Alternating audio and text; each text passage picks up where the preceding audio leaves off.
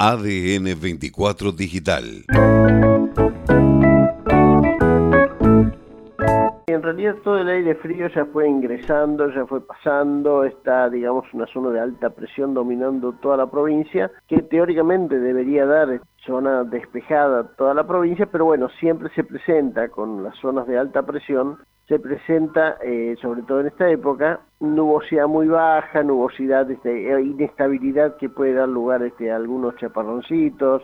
a lluvia, etcétera, ¿no? Todo lo que ustedes vivieron, digamos, y que nosotros también este,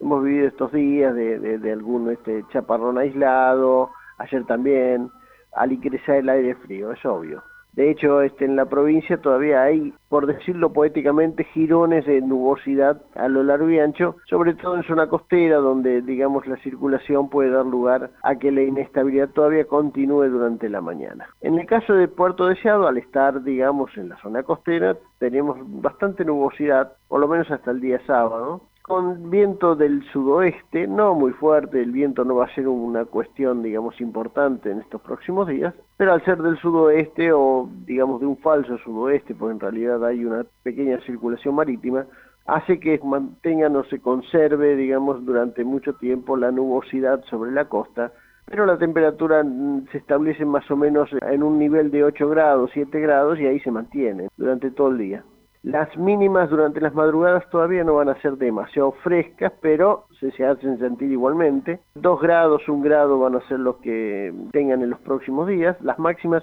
siempre se van a mantener, excepto el día de hoy, que va a estar muy nublado y por lo tanto mm, se va a mantener en 8 grados. El resto de los días van a estar entre los 10 y 13 grados, de acá al lunes. ADN 24 Digital